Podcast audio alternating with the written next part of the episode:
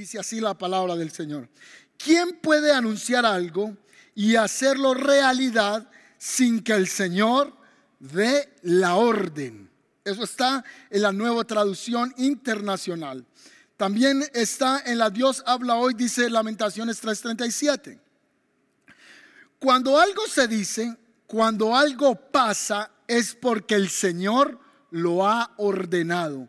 Cuando algo pasa es porque el Señor lo ha ordenado. Por, el poder de la palabra del Señor, por la orden del Señor. Así que en Génesis 1.3 dice, entonces dijo Dios, que haya luz y hubo luz. Y vio Dios que era buena y luego separó la luz de la oscuridad y Dios llamó la luz día y la oscuridad noche. Por la orden de Dios es que funcionan todas las cosas en el universo.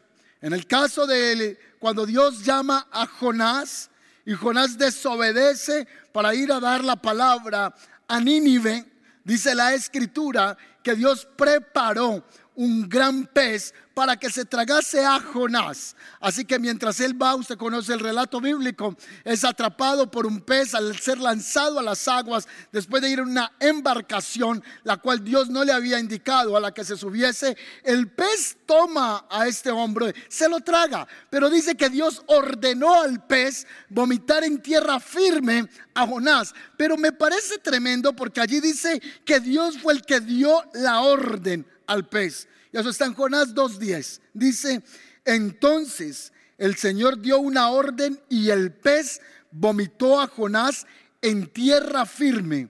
Orden de Dios. Y hoy yo quiero estar hablando acerca de cuando Dios ordena. Y en algún momento he llegado a hablar esto en la congregación acerca de la orden de Dios. Y este mensaje insistentemente el Señor me decía es para este tiempo que mi pueblo necesita escucharlo. Muchas veces venimos a la congregación y escuchamos palabra. Es más, otros se daban el lujo de dormir en medio de un servicio. Yo no sé cómo hacían muchos, que en medio de un servicio, eh, eh, hermano, alguien gritando, aplaudiendo, pero había alguien que comenzaba a cabecear, otro comenzaba a irse la cabeza hacia atrás en pleno servicio. Yo espero por favor que en su sillón tan cómodo no se me quede dormido esta mañana porque ahorita no lo puedo ver, pero yo le voy a pedir a su esposa le voy a pedir a su esposo que me codea a la esposa y le diga, no te voy a dejar dormir hoy, no te voy a dejar dormir. Ni los hijos van a estar pendientes de sus padres. Ahora, una de dos, o estás muy trasnochado o el predicador es muy malo. Yo preferiría que estuvieras muy trasnochado y es que yo no sea tan mal predicador que te haga dormir. Así que este día yo quiero hablarte de palabra que en algún momento hemos tratado en la reunión y quizá te quedaste en una de esas dormido. O quizá no estabas atento o estabas distraído o simplemente lo viste como una enseñanza, una palabra más. Pero es para este tiempo que se necesita entender, conocer y aplicar el conocimiento del poder de la orden de Dios. Y cuando Dios dictamina que algo se haga, se debe de hacer, se debe de ejecutar.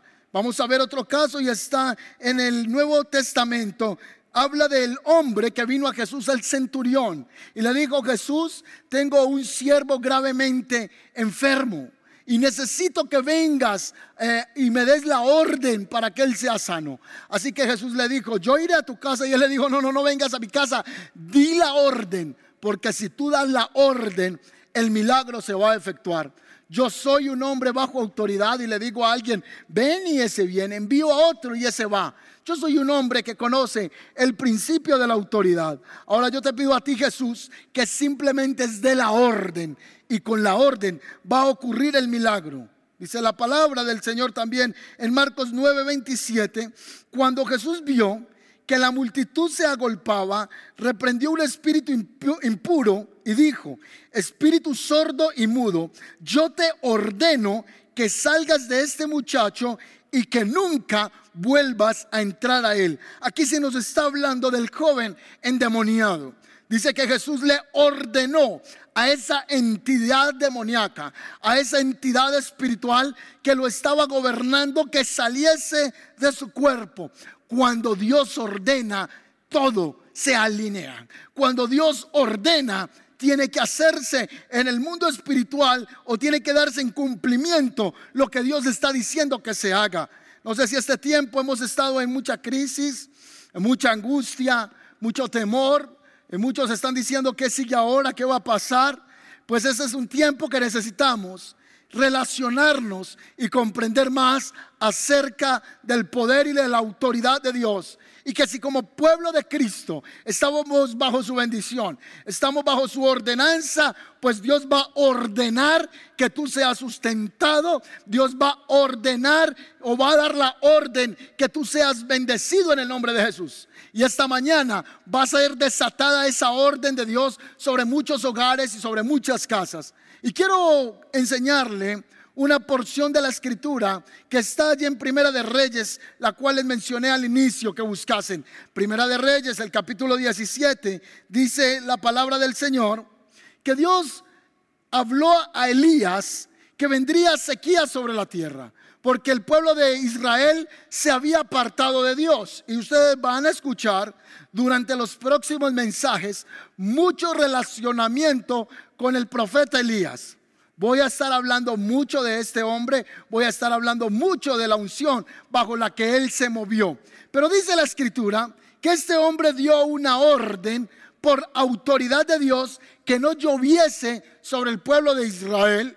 Y efectivamente por tres años no iba a llover sobre la tierra de Israel. E inmediatamente Dios le dijo, ve y escóndete en el arroyo de Kerit porque te van a matar. Ve allá y allí yo he dado la orden para que los cuervos te sostengan. Así que en la mañana el profeta Elías se fue, estaba el arroyo de Kerit y dice que el Señor ordenó que los cuervos trajesen carne y pan. Ah, él estaba totalmente tranquilo. Se levantaba y tenía un buen arroyo. Se levantaba y tenía pan y tenía carne. Dice el pasaje en el versículo 4.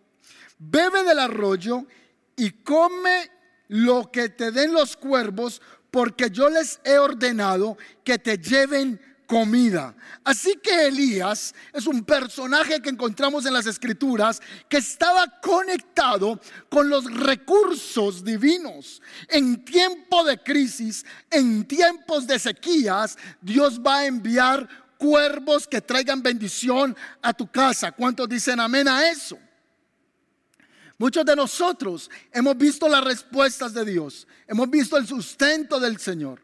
Allí la palabra cuervos, los teólogos eh, eh, tienen unas posiciones en los que unos dicen que son animales eh, carroñeros los que está hablando la escritura y que hay un milagro grande porque esos animales traen en el pico carne y no se la comen siendo animales carroñeros. Y que es un milagro muy grande, pero otros afirman que estos cuervos no son esos pajarracos, no son esos animales, sino que son personas, son descendientes de árabes y la Biblia les llama también cuervos porque desde otros pasajes bíblicos es mencionado o se hace mención al color de los descendientes de los árabes como el color de los, de los cuervos que es moreno. Ahora, sean hombres, sean descendientes de árabes o sean animales, finalmente es un milagro. Así que está el profeta, está en el arroyo de Kerib, es alimentado por pan y es alimentado con carne, porque viene una orden de Dios.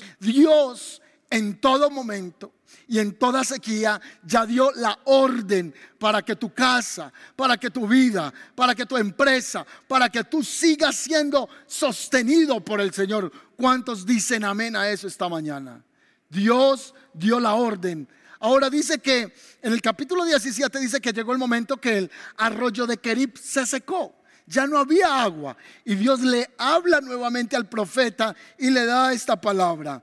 Dice, ve donde una viuda, porque le he dado la orden, eso está en el versículo 8 y versículo 9, le he dado la orden a una viuda para que te sostenga. Ah, o sea, el tipo está en momento de sequía, no hay agua sobre Israel, se va y se refugia en el arroyo de Kerit, tiene el buen desayuno, tiene su sustento, pero cuando se acaba el arroyo de Kerit, ahora Dios le dice, ahora levántate, porque ya tengo otro recurso para ti. Mientras hay necesidad en todo Israel, yo he provisto una viuda que te sostenga. Así que Elías se fue a buscar esa mujer. ¿Quién sería esa viuda? Una dirección muy difícil. Si a usted le dicen, váyase para tal departamento, que hay una viuda que lo va a sostener, y uno le dice al Señor, pero deme otra pista. ¿Cómo hago para identificarla? ¿Cuántas viudas pueden haber en el lugar? ¿Cómo voy a hacer para saber que esa mujer es la que tú has puesto para que traiga bendición a mi vida? ¿Qué hago, Señor? O sea, la situación es fácil. Ahora, como Elías recibe una palabra que una viuda lo va a sustentar, pongámosle un poquito de lógica. Si Dios te dice eso a ti, tú vas a pensar que es una mujer que quedó con una herencia muy grande de su esposo. Porque si Dios le dijo que ella lo va a sostener, es porque esa viuda tiene mucho dinero. ¿Están de acuerdo, sí o no? Así que él llegó buscando a una mujer bien pomposa, bien vestida, bien organizada. Él se imaginaba una mujer enlocionada. Aunque hubiese necesidad en Israel, él estaba buscando una mujer de no un estrato como llamamos nosotros más bajo, sino un estrato alto, una persona que no tuviese mucha necesidad. Así que él andaba buscando entre todas las calles quién sería esa mujer. Una mujer quizá con un buen vestido, con una piel de algún animal. Yo no sé, él estaba analizando quién sería esa mujer. Y Dios le da una orden a una tipa, a una mujer que él nunca ha atravesado palabra con ella para que traiga bendición a él. Ahora, no es una judía, es una mujer gentil que Dios va a usar para con él. Así que cuando él llega, comienza a mirar a todas las mujeres y él mira a una que está bien organizada y se le acerca y, y trata de decir, será esta, pero no es. Pero la escritura dice que se encontró con una mujer que estaba recogiendo unos leñitos para ir a hacer una comida. Era una mujer pobre, era una mujer que no tenía sustento, era una mujer que no tenía recursos en casa, era una mujer que la estaba llevando difícil. Ahora la llevaba difícil porque todo Israel estaba en hambre, todo Israel estaba en sequía, todo Israel estaba padeciendo momento crucial. Parece que es el momento que se nos relaciona al cual estamos hoy experimentando un momento difícil. Así está esta mujer. Así que Elías trata de hacer conexión con ella, trata de hacer algún enganche emocional, trata de hacer algún enganche conversacional y le dice a esta mujer, por favor te voy a pedir un gran favor, si tú puedes traerme un vasito de agua. Así que la mujer se queda mirando al profeta y se va a traerle el vaso del agua. Pero cuando va a traerle el vaso de agua, Elías le dice, ay, pero se me olvidó algo más. No solo me traes agua. Por favor, prepárame una buena tortilla y tráemela con el agua. Qué tremendo.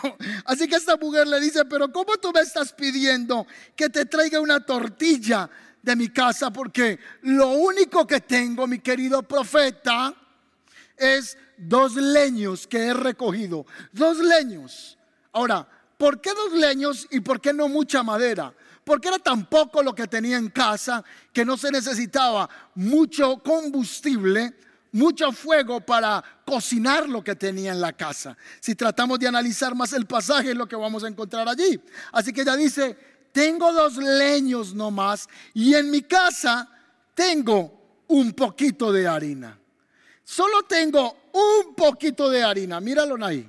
¿Y cómo te voy a hacer a ti una tortilla si estoy esperando hacerme una tortilla con este poquitico de harina? Ahí lo tienen, un poquito de harina. Y tengo un poquito de aceite. Y estoy esperando tomar este aceite, mezclarlo con la harina y asarlo y simplemente morirme. Ya no tengo más provisión es lo único que tengo en casa. El estado emocional en el que se encontraba esta mujer no era muy grato. No sabemos qué había pasado con su esposo, si su esposo murió de una enfermedad. No sabemos si su esposo fue llevado cautivo. No sabemos si su esposo murió en problemas con algún vecino o alguien le quitó la vida. No sabemos. Pero emocionalmente ella está sola. Psicológicamente está destrozada. Y quizás es este tiempo en el que muchos puedan estar así. Dicen, yo estoy solo, yo estoy sola, no veo posibilidad de sustento para mí. La mujer al estar sola se siente desprotegida. Una mujer cuando está casada, cuando tiene su esposo, se siente bajo protección, se siente cuidada.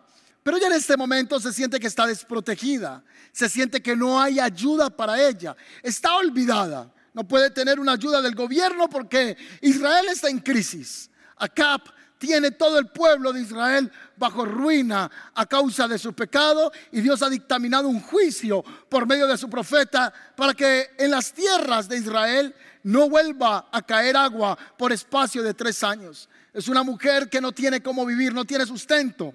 No sé cuánto tiempo ella ha conservado ese poquito de harina.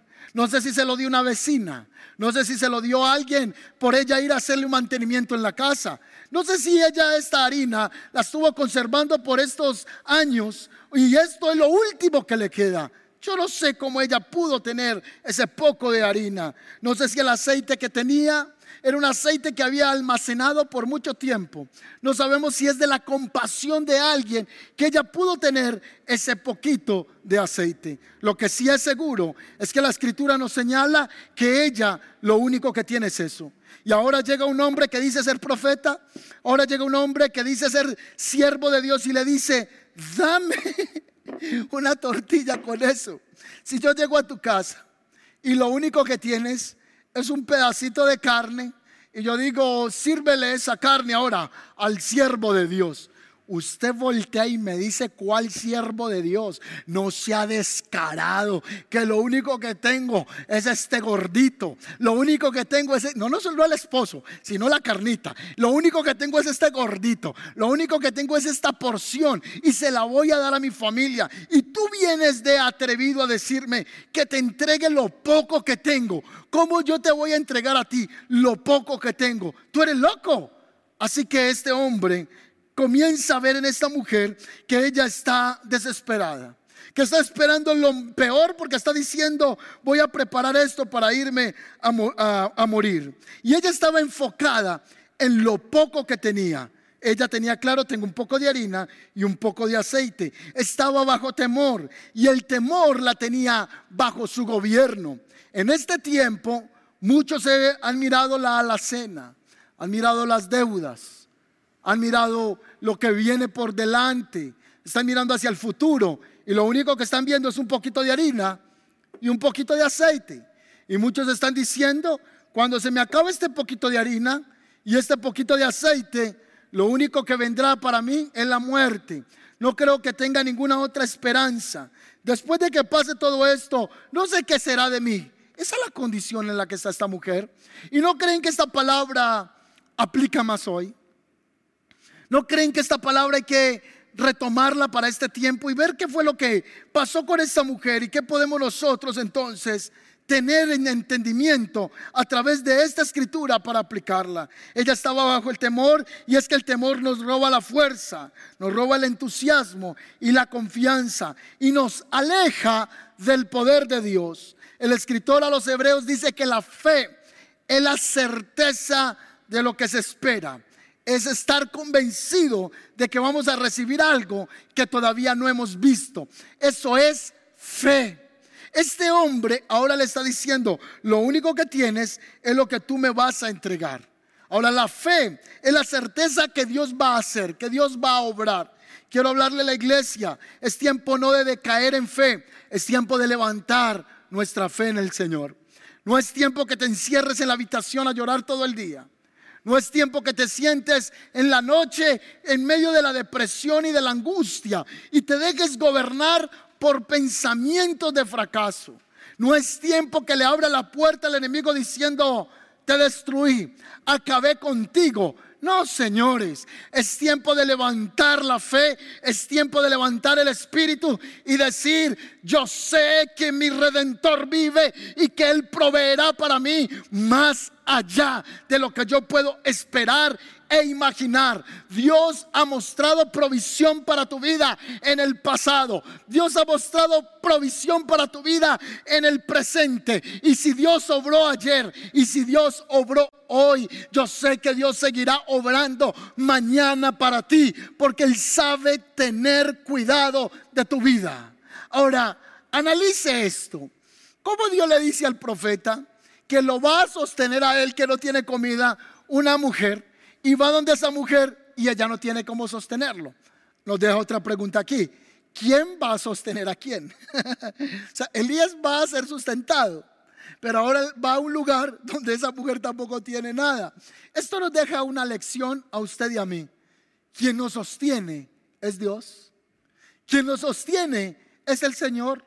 Quien abre las puertas de bendición en medio de la crisis es Dios. Nosotros dependemos de su presencia y Dios quiere quitar todo temor, quiere reemplazar el temor en nuestras vidas por la fe en Jesucristo. Y la fe implica avanzar en la palabra de Dios, aunque a veces sea ilógico. Hay que avanzar en lo que Dios tiene para nosotros, aunque no lo podamos comprender, porque el profeta le dice, eso que tienes, mira bien, ese poquito de harina que tienes y ese aceitico, me vas a hacer comida. Y cuando hagas esa comida para mí, cuando tú creas que vas a traer ese alimento para mí, entonces tu alacena seguirá llena. Esto es muy lógico. Mire cómo dice. Porque Jehová Dios de Israel ha dicho así, la harina de la tinaja no escaseará, ni el aceite de la vasija eh, disminuirá hasta el día en que Jehová haga llover sobre la tierra. Wow. Por favor, ayúdeme con esto. Tengo un poco de harina y tengo un poco de aceite. Yo soy la viuda en estos momentos y le digo, oh mi señor profeta, es que en casa no tengo sino estos recursos. Y él le dice, no, ahora lo vas a mezclar. Y el Señor te dice, no va a escasear en tu casa la bendición va siempre a haber provisión para ti. Mezcla ese poco de aceite con ese poquito de harina y mézclalo con la palabra profética, mézclalo con la fe, que cuando no hay en el mundo, que cuando no hay provisión, yo te voy a mostrar un Dios poderoso que sostiene cuando no hay en el exterior. Yo te voy a mostrar un Dios que puede suplir más allá de lo que tú y yo podemos imaginar. Aunque haya momentos difíciles, Dios enviará sus ángeles a tu casa. Dios utilizará a alguien, Dios le hablará a alguien que va a ser bendición para tu casa y va a ser sorprendido tu corazón al ver que Dios es fiel. Creía la palabra profética. Tienes que creer que esta mañana lo que está siendo liberado es lo que tú tienes que tomar en tu corazón. Confianza en el Señor. Habría una pregunta. Si esta mujer no le cree al profeta, no toma la palabra del Señor, ¿qué hubiese ocurrido con ella? Hubiese perdido la bendición. En estos tiempos es cuando nosotros decimos, es que yo no tengo para dar. Y cuando hablamos en el tiempo de ofrendar al Señor, muchos dicen, pero ¿qué voy a ofrendar de lo que Dios te ha dado? Vas a sacar ofrenda para el Señor. Y alguien va a criticar tras la cámara. Alguien va a escribir algo en el chat. ¿Y por qué ofrenda en este tiempo? Porque cuando damos a Dios, cuando lo que tenemos en nuestra mano lo ponemos en la mano de Dios, Dios va a obrar de manera sobrenatural. Eso es lo que yo estoy viendo en el pasaje. Si tú no lo quieres hacer, eso es tu tema, eso es su problema. Pero si alguien cree que en medio de la dificultad, aún lo poco que tenemos, lo entregamos al Señor y Él lo obra poderosamente, Dios multiplicará. Esas personas que han enviado una ofrenda para comprarle un mercado a alguien que lo está necesitando, yo te aseguro que has visto bendición de Dios sobre tu casa. Tú has visto que regalaste una libra de carne y no te ha hecho falta hasta el momento. Dios ha multiplicado. Así que esta mujer se fue para la casa, tomó el poquito de harina, tomó el aceite. Paréntesis. La Biblia no dice, no dice nada de cómo fue el momento de la preparación o la cocción de la torta. No, la Biblia no habla de la argumentación que tuvo esta mujer al momento de ir a hacer este alimento. Pero yo voy a tratar de imaginar, voy a poner mi imaginación a volar. Y voy a pensar en dos tipos de mujeres, una de fe y una incrédula. Y miramos con cuál de los dos nos identificamos. Voy a hablar de la incrédula. Salió hacia la casa y dijo, profeta, ladrón desgraciado, tratando de robar mi poquito de harina, mi poquito de aceite. Atrevido, ¿cómo se le ocurre? Yo no le voy a hacer nada, yo voy a hacer mi tortilla. Y hace su tortilla y va a cumplir lo que ella ya había dicho, morirse comer eso y morirse porque no tenía más alimento. Ese es el que anda sin creer yéndole a Dios. Pero yo quiero imaginarme una mujer que va a la casa, saca el poquito de harina, le echa el, el, aceitico que tiene. Mira, yo ya hice aquí, ya hice mi receta preferida. Aquí ya tengo la harina, ya le eché el aceite y comenzó a decirle al Señor, Señor, tú sabes y tú conoces que lo único que tengo es este poquito de harina. Tú conoces que lo único que tengo es este poquito de aceite, pero yo lo quiero poner en tus manos, porque si lo pongo en tus manos, yo sé que será bendecido. Yo sé que si te doy gracias por lo poco que tengo, lo poco que tengo será multiplicado. No tengo más, pero quiero creer a la palabra profética de este hombre que viene de parte tuya. Y si él viene de parte tuya, yo seguiré tu consejo y veré la bendición. Así que esa mujer hizo la tortilla y fue y se la llevó al hombre de Dios con un buen vaso de agua. Permítame por favor tomar agua porque aquí está haciendo calor. Permiso. Así que esta mujer le lleva el alimento y el profeta comienza a mirar y le dice, ahora ve y prepara una tortilla para ti y para tu hijo. Y yo creo que esta mujer dijo, pero acabo de hacerte lo único que tengo. Y él le dijo, insisto, ve y prepárate una tortilla para ti y prepara una tortilla para tu hijo. Porque el Señor ha dicho que el aceite en la harina no va a faltar en tu tinaja. En tu casa siempre habrá bendición. Así que ella tomó la palabra del hombre de Dios y fue a hacer una tortilla, mezcló el aceite, mezcló la harina, la asó y ¿sabe qué salió de allí? Salió una tortilla para ella. Y ella, wow, tengo tortilla ahora, Dios hizo milagro. Pero no solo tengo tortilla para mí, ahora hay tortilla para mi hijo. Pero como en la casa tengo un comensal, que es un profeta que me llegó, una visita inesperada, también ahora hay tortilla para él. De un poco de harina y de un poco de aceite, ahora hay provisión para mí, provisión para mi hijo y provisión para el hombre de Dios. Ellos se comen esto. Al segundo día se levantan y ella fue donde había su poquito de aceite y su poquito de harina, volvió y mezcló y eureka, salió otra tortilla para ella, otra tortilla para su hijo y otra tortilla para el hombre de Dios. ¡Wow! Pero ¿cómo es posible esto? Acaban de comer, vuelve a la cocina y vuelve y saca tortilla para ella, tortilla para su hijo y tortilla para el profeta de Dios. Dios este tiempo, en medio de la escasez, en medio de la necesidad global, Dios hará que para ti no falte alimento. Y esto me lo pueden dar en razón aquellos que han sido sorprendidos con un mercado que no esperaban. Aquellos que han sido sorprendidos con algo que ha ocurrido, un milagro en la familia. Dios ha prometido ser padre para ti y Él va a proveer de manera sobrenatural aquellos que saben que lo poco que tienen, bendecido por Dios, será multiplicado. ¿Cuántos me dan un amén? Si no me dicen amén, yo no sigo predicando. Por favor, denle un aplauso al Señor ahí en la sala, creyendo que el Señor hará que la harina no falte, ni el aceite mengue en tu provisión en la casa. Tenemos que creer que el Señor está obrando para nosotros. Ahora esta mujer está sorprendida porque cada día hay provisión. Cuando Dios da la orden, hermanos, Dios va a hacer que haya bendición sobre ti.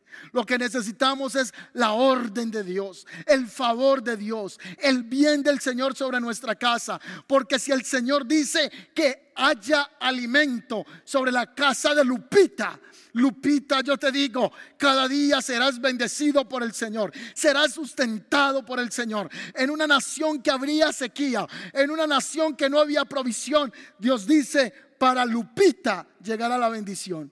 Entonces, ¿qué necesitamos? La orden del Señor. Los días pasaron, ellos se alimentaron. Pero dice la escritura que el niño de la viuda enfermó y el niño murió. Y ella vino atribulada y se tiró a los pies del hombre de Dios y le dijo, ¿por qué has venido a traer mal a mi casa? O sea, ha comido todo este tiempo, se muere el hijo y ahora la culpa es del profeta.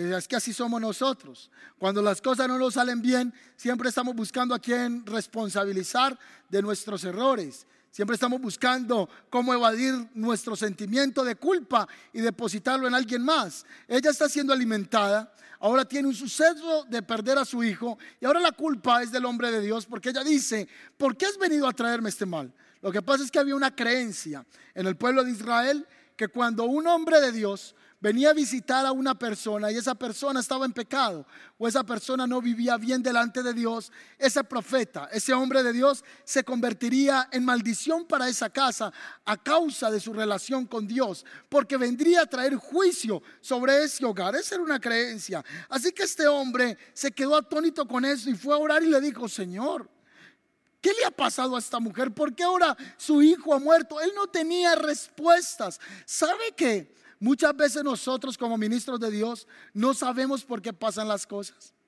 Muchas veces todos creen que el pastor se la sabe toda. Tiene las respuestas a todo. Entonces, tal cosa, llama al pastor que te dé la respuesta. Y tal situación, llama al pastor. Y pasa un asteroide y le dice, pastor, ¿y qué asteroide es ese? Y todos le están preguntando como si él tuviera la respuesta a todo. Hay momentos donde los hombres de Dios no tenemos respuestas. Y eso es bien interesante porque es donde tenemos que aprender a confiar en los designios de Dios y que lo que ocurre en nuestras vidas es voluntad del Señor. Hay momentos donde no vamos a poder cuestionar al Señor, simplemente aceptar su voluntad y en medio de aceptar su voluntad vamos a ver su obrar. Así que Dios trajo un milagro a la casa de esta mujer porque el hombre de Dios, dice la escritura, que hizo oración por el niño y el niño volvió a la vida.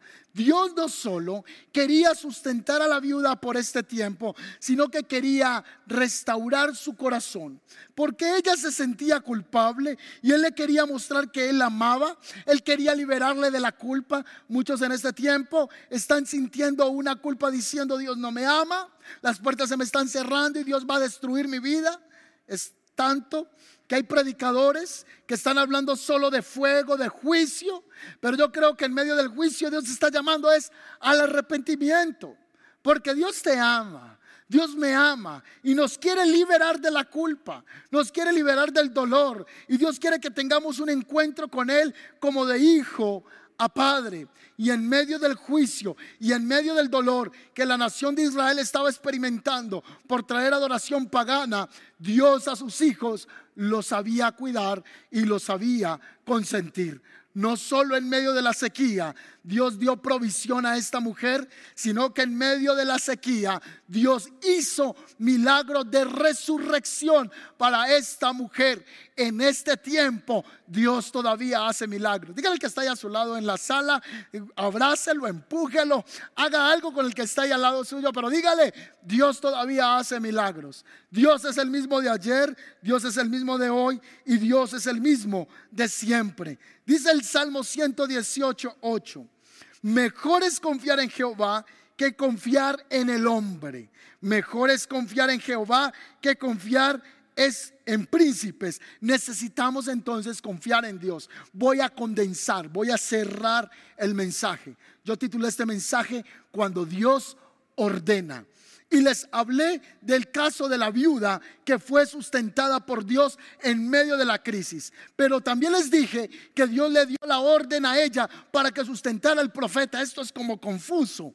No hay respuesta de quién sustenta a quién, más que llegamos a la conclusión que tanto el profeta como la viuda son sostenidos por Dios. Cuando le creemos a Él, creemos a la palabra profética y avanzamos en esa dirección. Yo no sé qué deudas tienes en este momento, no sé qué problemas tienes en este momento. Alguien podrá escribir en el chat, no, no, no, no prediques de bendición, predica de arrepentimiento, que el fuego va a caer. Sí, sí, hay tiempo para todo. Pero el mensaje esta mañana es, si estás pasando por dificultad, estás pasando por necesidad, Dios a alguien le está recordando este día que Él ha dado la orden para que ángeles en el cielo se movilicen a tu favor, para que ángeles vengan a tu casa y traigan provisión. Yo creo que Dios va a sostener, va a sustentar tu empresa, te va a dar diseños nuevos, te va a dar entendimiento y el aceite y la harina no faltará en tu casa. Es más, usted me va a dar la razón, que hoy tiene más comida que cuando en otros tiempos estuvo trabajando. Eso me decía alguien esta semana, pastor, he tenido más comida en este tiempo. Dios va a sustentarte, Dios va a obrar y Dios va a dar la orden. Quiero hoy traer esta palabra porque el Señor ha puesto ese sentir en mi vida para que el pueblo se sienta abrazado, se sienta amado por el Señor. Porque cuando Dios ordena, hasta el diablo tiene que obedecer. Cuando Dios da la orden, aún pondrá a los demonios a trabajar a favor tuya. Va a hacer que el mismo diablo obedezca trayendo provisión a tu vida.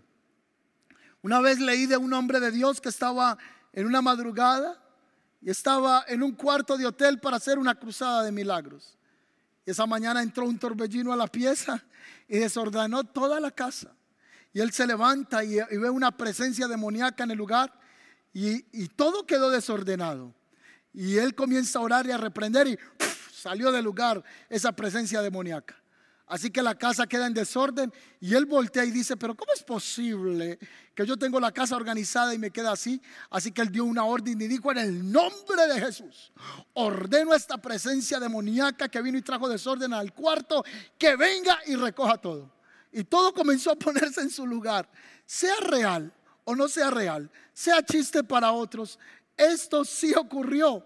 Este es un testimonio de un evangelista donde él dice cómo la orden de Dios a esos demonios hizo que le organizasen todo como estaba. Pues Dios va a dar la orden y lo que estaba desorganizado, lo que el enemigo quiso robar, será ahora mismo restaurado en el nombre poderoso de Cristo Jesús. Yo les voy a pedir, mis amados, si pueden ponerse sobre sus pies. Vamos a estar todos y si tienen los niños en la casa, que obviamente que ahí están, pero si están por allá en el Xbox, si están en la consola, llámelos. Si el niño está haciendo otra cosa, llámelos. Porque vamos a orar como familia y yo quiero que usted me coloque su petición de oración ahora mismo porque voy a estar orando por cada uno de ustedes. Vamos a creer que el Señor va a enviar a su ángel Vamos a creer que el Señor va a dar la orden de provisión y de bendición para tu casa. Que el Señor te libere del temor. Que el Señor te libere del pánico. Que el Señor te libere de la angustia. Que el Señor te libere de la aflicción. Porque Dios en medio de la sequía sigue proveyendo. Levante sus manos ahí donde está. Quiero que le digas, Señor, presentamos nuestra familia delante de ti. Lo único que tenemos es un poco de aceite, es un poco de harina pero lo traemos delante de tu presencia. ¿Qué puede representar esa harina en tu casa? ¿Qué puede representar ese aceite? No sé qué es, pero tú sabes qué es lo poco que te queda. ¿Será la empresa y tú dices lo único que tengo en la empresa es esto ahora? ¿O lo único que tengo en este momento de material para trabajar es este ahora? Yo no sé cuál sea eh, el poco de aceite o el poco de harina, pero el Señor te dice, no escaseará el aceite no escaseará la harina si tú pones esos elementos, si pones eso en mis manos. Yo haré que haya bendición para tu casa cuando en Israel no llueve. Yo haré que haya multiplicación en tu casa cuando en Israel hay miseria. Y Dios dice, traeré bendición sobre ti en el nombre de Jesús. Quiero orar por los papás, quiero orar por los padres de familia en este momento, que tienen una carga fuerte emocional Quizá tú ríes frente a tus hijos, tú muestras fortaleza a tu esposa, pero estás tan inquieto en el espíritu y tú dices, ¿qué será ahora?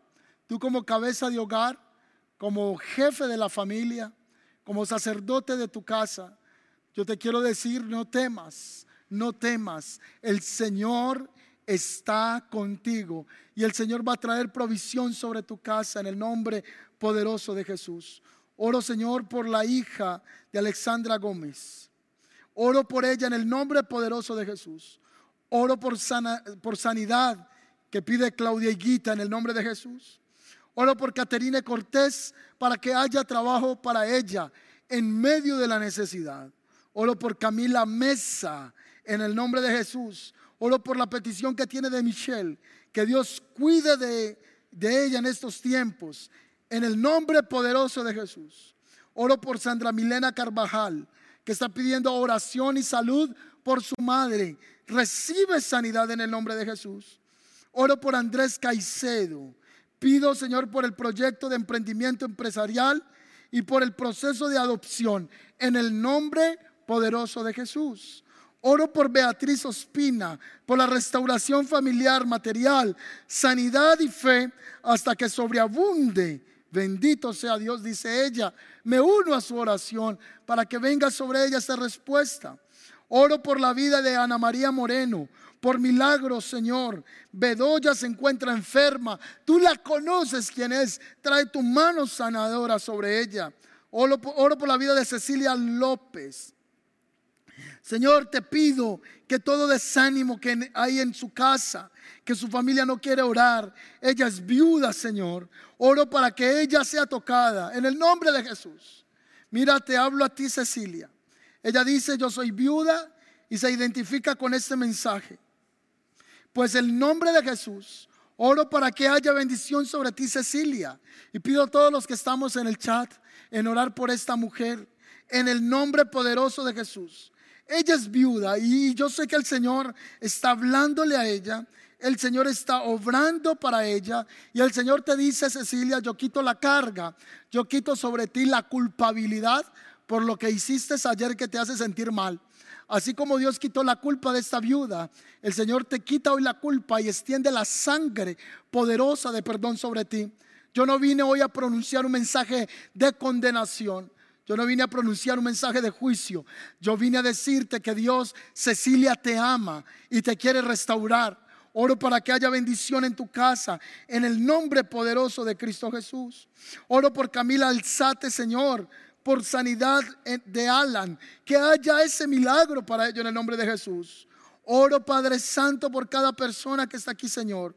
En el nombre de Jesús, oro por un joven llamado Juan, el hijo de Elsa. En el nombre de Jesús, oro, Señor, que reciba su bendición, que reciba esta petición que está levantando por él Felipe, en el nombre poderoso de Jesús. Pido oración, Señor, o están pidiendo oración por la salud de Ecuador, en el nombre de Jesús. Isabel Sánchez. Oramos por tu país, Ecuador, y por tu familia.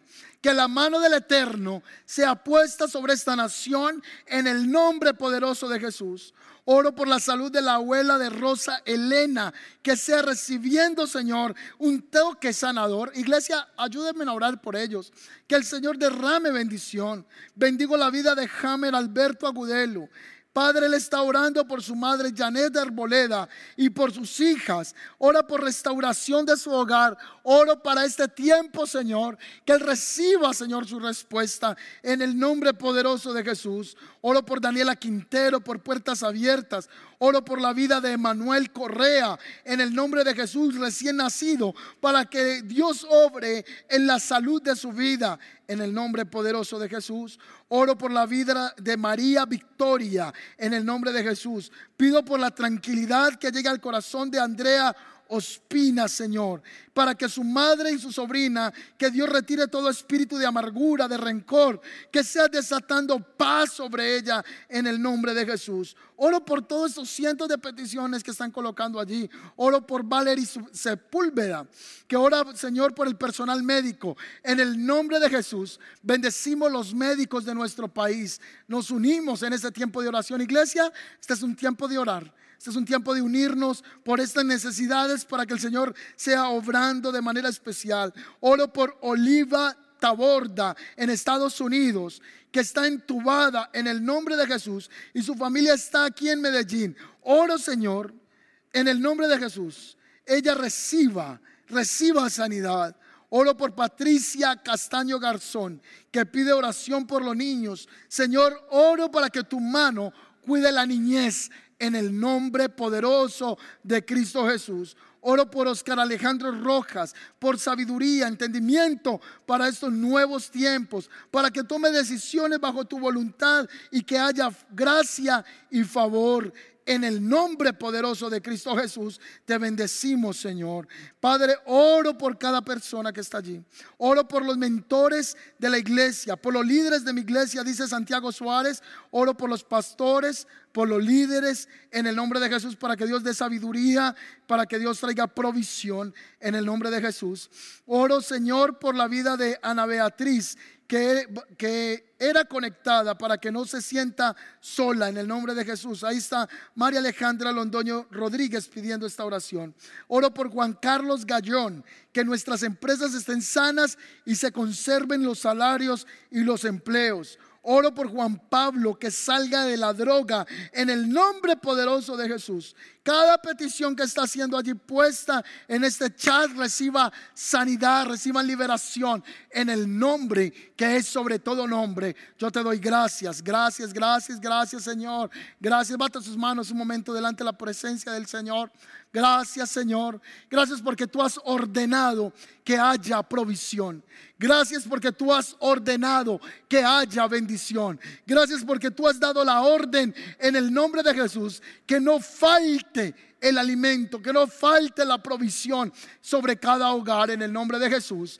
Padre, desatada la bendición sobre tu casa, la bendición sobre tus hogares, Señor, en el nombre de Jesús. Bendigo las empresas que empiezan a laborar esta semana, que el Señor les dé sabiduría, que el Señor les dé gracia, que el Señor les dé favor en el nombre que es sobre todo nombre. Oramos por esta nación colombiana, que la gracia del Señor sea derramado sobre este territorio, que la gracia y el favor del Señor sea derramada en el nombre de Jesús. Amén y amén. ¿Cuánto le dan un aplauso al Señor? Denle un aplauso al Señor y ponga las manitos en el chat ahí aplaudiendo. Quiero dirigirme a las personas que están conectadas por primera vez en la iglesia del camino. En este momento vamos a ponerte un link debajo de este video. Yo voy a pedir al equipo que está ahí de contigo en casa, si pueden colocar ahora mismo este link, está en www.elcamino.co. Hay un link que dice, soy nuevo en el camino.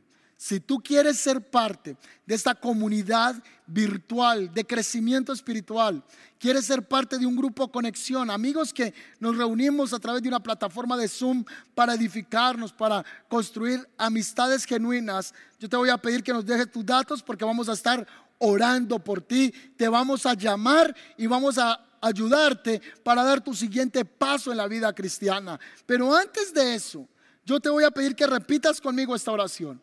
Haz esta oración pidiendo a Jesús que venga a tu corazón, que te dé la vida eterna. Dile, Señor Jesús, hoy te pido que perdones mis pecados. Escribe mi nombre en el libro de la vida. Haz de mí la persona que tú quieres que yo sea. Señor, yo hoy reconozco que Jesucristo es el Señor y que se levantó entre los muertos y está sentado a la diestra de Dios Padre. En el nombre de Jesús, amén y amén. Si hiciste esta oración, queremos llamarte, queremos contactarte porque queremos ayudarte en tu nuevo camino con Dios. Y a toda la iglesia, les bendigo en el nombre de Jesús. Me alegra seguir predicando la palabra. Estoy aquí en la iglesia y eso está aquí vacío, está lleno de sillas eh, vacías, solo hay un cuatro personas aquí atrás en producción y otras personas haciendo transmisión desde las plataformas virtuales. Eso es lo que me acompaña, pero podemos ver que la obra del Señor sigue creciendo, sigue avanzando y estamos aquí predicando porque ustedes están apoyando la obra de Dios, porque se conectan y esto nos anima a seguir llevando el Evangelio del Señor. Les motivo para que sigan su discipulado en línea, para que sigan sus grupos conexión y pronto, yo creo que en 15 días por tardar, van a estar conociendo lo que es el Camino College, todo el sistema de formación, de discipulado que vamos a empezar a trabajar de manera virtual. Y también quiero contarle a otras personas que están ahí diciendo, yo quiero estudiar más la Biblia, pero ya estoy terminando el proceso de formación en la vamos a montar estudios especiales. Y yo voy a tener el próximo mes unos estudios privados para estudiar temas de los últimos tiempos, preguntas que podemos hacer, que tenemos inquietudes con ellas y vamos a tener unas salas internas especiales para que podamos estudiar juntos la palabra del Señor. Me alegra haber estado con ustedes una vez más. Espero verles nuevamente este miércoles 7 y 30 de la noche conectados con una palabra de bendición. Les bendigo en el nombre del Padre, en el nombre del Hijo y en el nombre del Espíritu Santo. Gracia y paz sea con todos. Bendiciones.